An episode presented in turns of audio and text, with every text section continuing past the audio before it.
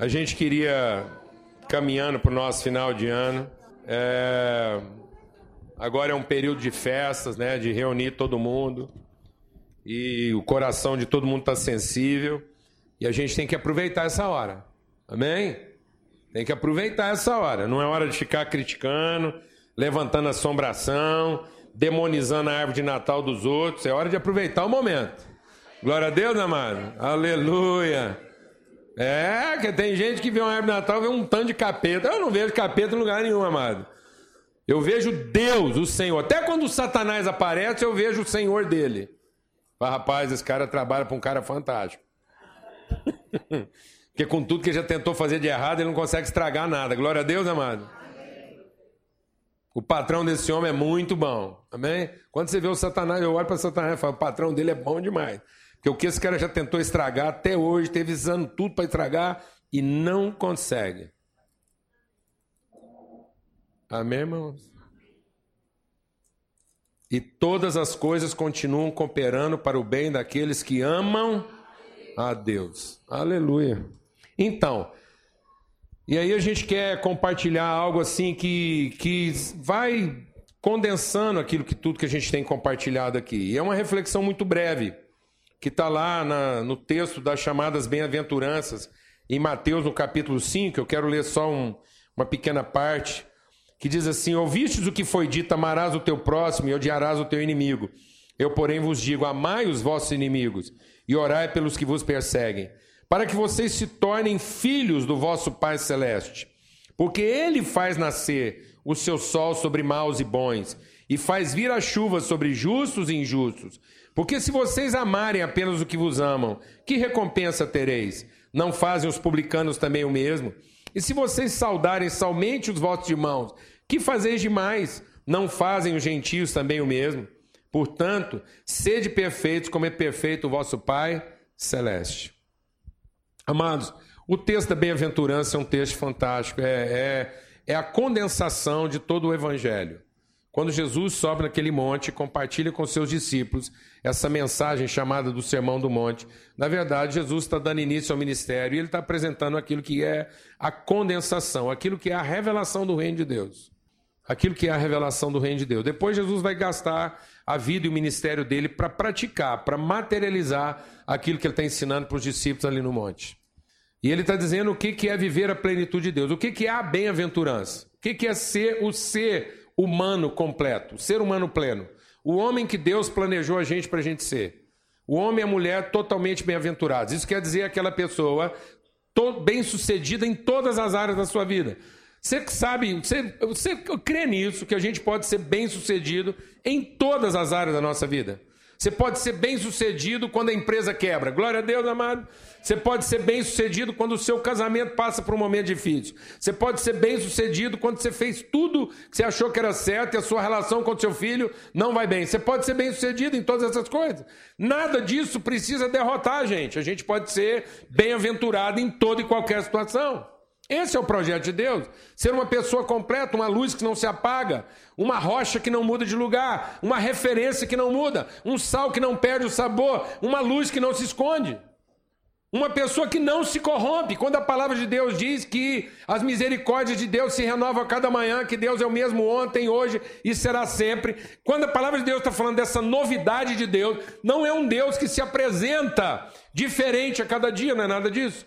Quer dizer que tudo que está acontecendo nesses milhares e milhares de anos, tudo que já passou na frente de Deus e ele não muda, ele não para de amar. Nada fez Deus odiar. Nada fez Deus se arrepender de ter feito o homem. Nada fez Deus se arrepender de ter dado início a tudo que ele iniciou, porque ele sabe o fim de todas as coisas. Amém, amados? Que coisa fantástica. Tantas vezes a humanidade, a gente olha para a humanidade hoje e pensa assim: isso não vai ter jeito, isso não tem jeito. E Deus está lá amando, investindo, perdoando, abençoando, mandando sol e chuva. Glória a Deus. É isso que a gente precisa entender. É isso que a gente precisa entender. E isso vai num sentido totalmente oposto daquilo que a humanidade está acostumada a pensar. É preciso que eu e você entendamos que a sabedoria de Deus é contrária à sabedoria do homem. Quando Jesus olhou as multidões para ele dar o sermão do monte, a Bíblia diz, a introdução do sermão do monte é que Jesus, vendo as multidões, teve compaixão dela. E por que, que Jesus teve compaixão da multidão? Porque a multidão estava perdida. E por que, que a multidão estava perdida? Porque ela estava sendo conduzida a uma direção totalmente oposta daquilo que é a direção de Deus para a vida dela. As pessoas estão sendo conduzidas numa direção oposta. E por que, que elas estão sendo conduzidas numa direção oposta? Porque elas estão acostumadas a pensar de uma forma como Deus não pensa. Não é o pensamento de Deus. E qual é a maneira que o homem está acostumado a pensar e que é uma maneira oposta ao pensamento de Deus. O homem foi ensinado a pensar comercialmente. O homem foi acostumado a pensar e ele foi ensinado a pensar que o bem é o mérito de quem fez a coisa certa. E a partir do momento que o homem atrelou o bem à coisa certa, ele se tornou legalista. E a partir do momento que o homem se tornou legalista e achou que o bem é para aquele que cumpre a lei ou que cumpre o regulamento, esse homem se tornou cruel porque ele parou de fazer qualquer coisa por amor e passou a fazer todas as coisas por interesse. E ele deixou de ser alguém que doa e que oferta e passou a ser alguém que compra. Nós nos tornamos compradores. Nós começamos a ter posse do bem e achamos que o bem é o mérito de quem fez melhor. Que Deus recompensa os esforços humanos. Um Deus que compensa e recompensa os esforços humanos é promíscuo. Não é o nosso Deus, não é o Pai de nosso Senhor Jesus Cristo. Isso é loucura para Deus. Quando a gente quando a gente se deixa levar por uma mentalidade meritória, Deus acha isso louco. Vocês estão loucos. Qual é o pai que se renderia a isso? Qual é o pai que se colocaria na posição de ser apenas aquele que remunera os esforços, que premia a dedicação? Nada mais promíscuo, nada mais corrupto, nada mais leviano. A figura do pai é exatamente aquela figura segura de que, ainda que eu tenha feito tudo errado, ele está lá para me redimir, para mostrar para mim o caminho de onde eu me desviei. De modo que o pai não está lá no, no, no fim dos meus acertos, ele está lá antes dos meus equívocos. O pai está lá para me mostrar de onde foi que eu me desviei e não onde foi que eu encontrei o prêmio da minha dedicação. Alguém está entendendo o que eu estou falando aqui, amor? Em nome de Jesus. Sabe o que é que transformou Lúcifer em Satanás? Lúcifer era um cara fantástico, fazia tudo certo. Como é que ele virou diabo? Como é que um anjo de luz, como é que o principal anjo de luz virou diabo? A Bíblia diz que ele virou diabo no dia em que ele entendeu que todas as capacidades dele, todos os talentos dele, todas as habilidades dele podiam render para ele algum tipo de vantagem.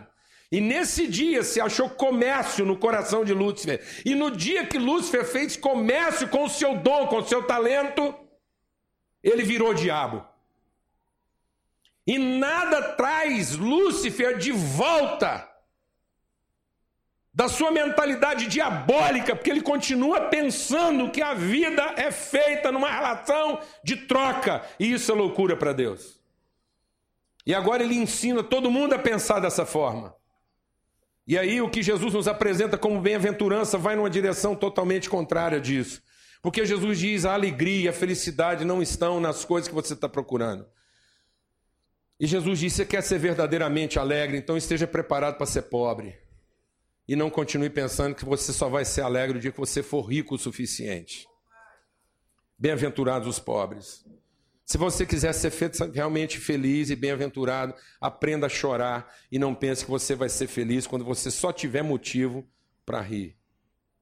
Você quer ser feliz, então aprenda a conviver com as pessoas que te irritam e ser manso apesar de toda a irritação, você não perder a paciência com elas. Glória a Deus. E não fique pensando que você vai ser feliz quando todo mundo fizer exatamente o que você espera que eles façam.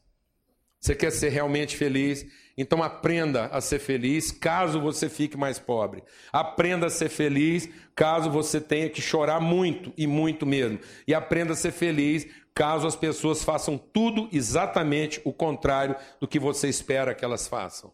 Isso não tire a sua paz e você continue sendo um pacificador. Isso não tire a sua fome e sede de continuar fazendo justiça. E você, ainda que sofra perseguição, ainda que você seja a única pessoa da cidade que acredita em justiça, você não se corrompe.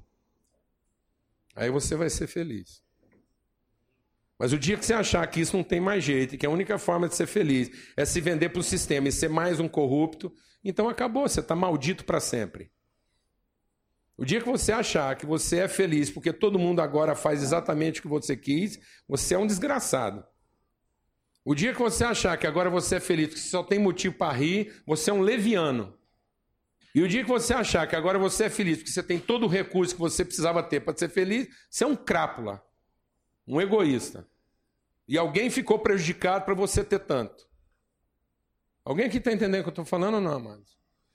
Não é isso, amados. A sabedoria de Deus é loucura para os homens e a sabedoria dos homens é loucura para Deus. Deus diz: esse povo é infeliz porque eles estão sendo conduzidos por um tipo de pensamento que é o que não tem para ensinar. E ele diz: olha, vocês ouviram o que foi dito. Vocês ouviram o que foi dito.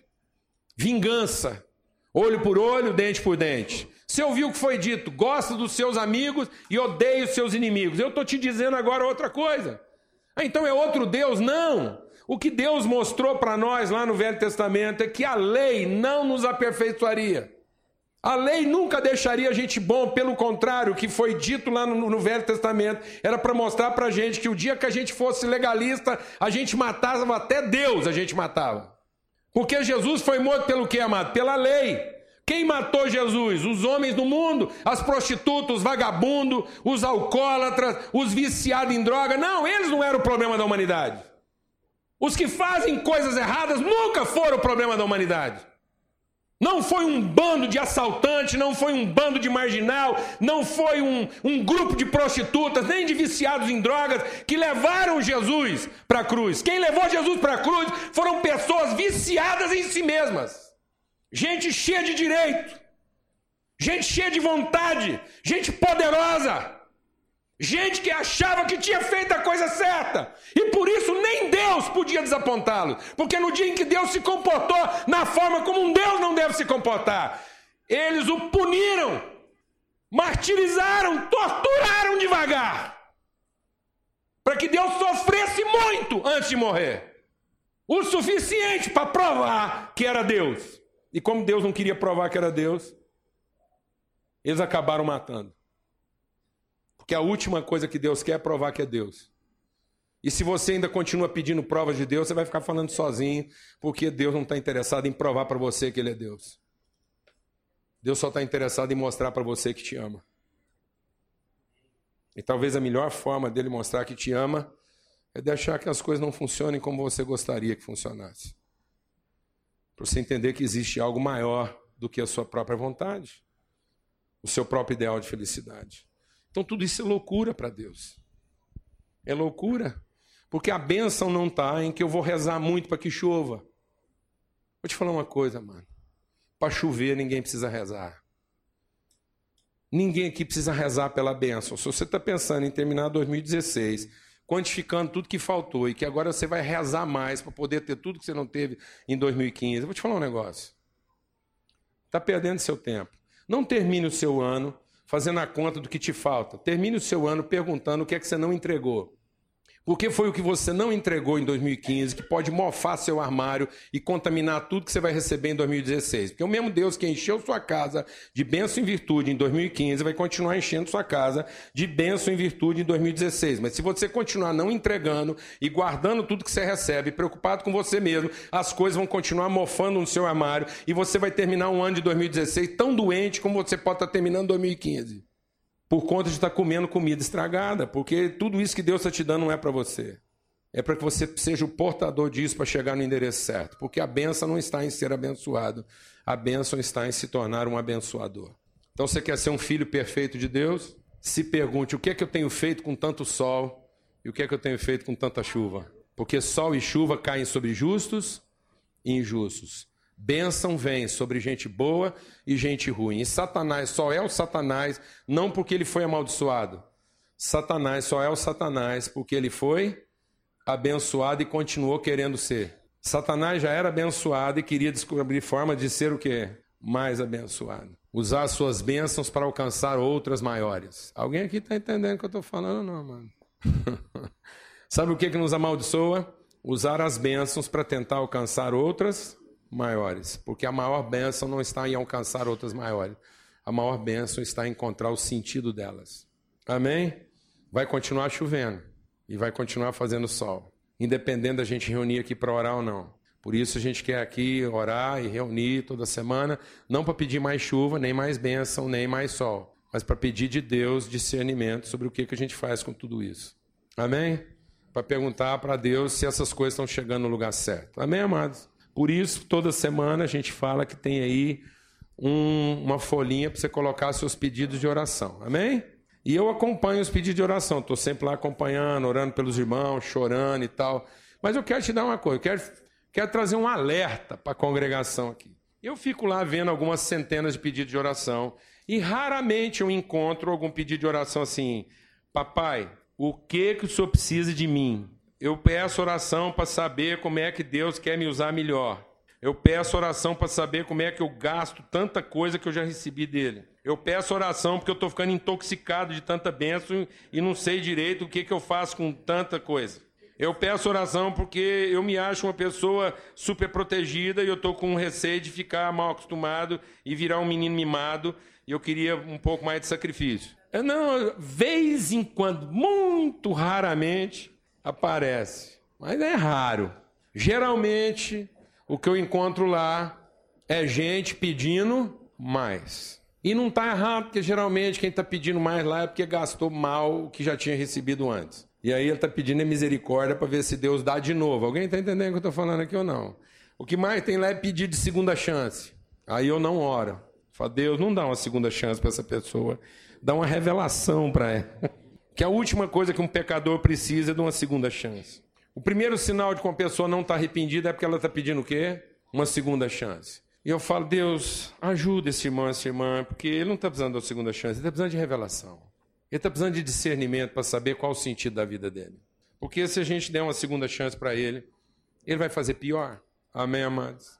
Então nós estamos precisando de revelação para perguntar para Deus o que, que a gente anda fazendo com tanta chuva e com tanto sol, já que sol e chuva vêm sobre justos, injustos, bons e maus. Glória a Deus, amados. Então, em nome de Jesus, a gente tem chamado você a ser fiel com as suas contribuições, e não porque alguém precisa do seu dinheiro, mas é porque você seja fiel em compartilhar aquilo que Deus colocou na sua mão para repartir. Eu vou te falar porque que às vezes a gente passa algumas, algumas coisas assim muito complicadas. É porque a gente junta dinheiro podre com dinheiro limpo. E aí a tendência não é o limpo limpar o podre, a tendência é o podre sujar o limpo. Você nunca pega uma nota não mofada, põe ela junto com a nota mofada e a nota mofada fica limpa. A nota mofada é aquela que já tinha que ter sido usada no seu propósito e ela está guardada indevidamente. Aí quando você põe ela com dinheiro limpo, geralmente ela contamina o limpo. E aí as duas ficam mofadas. Amém? Então não ponha dinheiro limpo na sua carteira se ainda tiver lá dentro dinheiro sujo. Glória a Deus. Amém, amado. Amém? Então, antes de você pedir mais recursos, pergunta para Deus o que, é que você anda fazendo, o que Ele já te deu. Glória a Deus. Para que você tenha no seu bolso só dinheiro limpo. Amém, irmão? Amém. Aleluia. Glória a Deus. Amém? Você pega um tomate podre, coloca junto de um tomate limpo, o tomate limpo santifica o podre. Aí a hora que você vai lá, estão os dois limpos. É isso que acontece? Não. Não, você guarda um tomate podre, você põe um tomate limpo dentro. O que, que é um tomate podre, amado? Fala para mim o que, que é um tomate podre. Eu vou te explicar o que é um tomate podre. Tomate podre é um tomate guardado. Tomate podre é um tomate de ontem. É só isso. O que é uma laranja podre, Fábio? Serve a ninguém. Já passou. Por que, que não serve? Porque já passou, Fábio. Alguém não entregou essa laranja e agora ela não serve para nada. Ela serve, ela serve para esterco, para adubo. Glória a Deus, irmão. Vamos ter uma palavra de oração. Amém? Junta nesse final de ano. Todo mundo que tem um perrengue com você. Glória a Deus, amado. Que às vezes essa pessoa tem um perrengue com você porque você está guardando a bênção podre dela. Você ficou lá guardando, não chamou essa pessoa para hora. Então agora vai lá, junta aquele cunhado problemático, chama o cara, fala: meu irmão, é você, irmão. Ora por ele, busque oração, resolve isso em Deus. Busque em Deus essas pessoas. Fala, Deus, me dê a chance de entregar antes que tudo acabe. Glória a Deus, irmão. Em nome de Jesus. A bênção que Deus está dando para esse homem para cuidar de você, como ele nunca cuidou antes, não é verdade? Coisa maravilhosa. Você está descobrindo um marido que você nem sabia que tinha. Fala, velho. Sabia que tinha, mas. Não, mas entregue assim. Você sabia que tinha, mas tava embrulhadinho. Assim, do pacote aberto, assim, escancara. Isso de fita tá enfeitando. É, é verdade. Ninguém achava que esse homem desse tamanhozão era tão gentil, não é verdade? Tão doce. Glória a Deus. Tão cheio de fé. Um amigo nosso, irmão nosso, que nunca tinha, oportunidade, tinha tido às vezes a oportunidade de revelar a fé que tinha. Até porque quando o cara é muito grande, é muito forte, o povo acha que ele não precisa de fé. Que o cara tá saudável, tá. Não é verdade? Fala a verdade, não é verdade? Que muita gente nunca viu na sua figura uma figura de quê? De fé. É ou não é verdade? Quem é amigo desse homem aqui? E está sendo abençoado com a fé dele? Eu estou sendo abençoado. Coisa maravilhosa. É ou não é verdade? Graças a Deus. Benção, viu? O testemunho de vocês. Senhor, muito obrigado, porque todas as coisas cooperam. Obrigado, porque a gente não tem que andar do jeito louco que as pessoas estão andando, atrás de recompensa, atrás só do que funciona, do que dá certo. Oh Deus, nós queremos é a vida, queremos a vida, queremos a entrega, queremos a bênção, a virtude, queremos a oportunidade de repartir, não deixar nada apodrecer, Senhor. O nosso país é um país de tanta necessidade, de tanto lixo útil.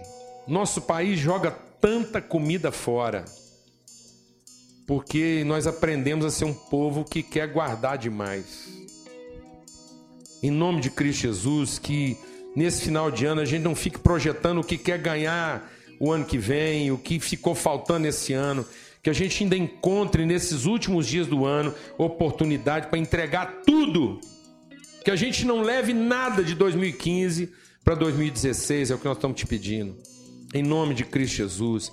Que a gente ainda encontre oportunidade de abençoar as pessoas que não abençoamos, estar com as pessoas com quem nós não estivemos, em nome de Cristo Jesus.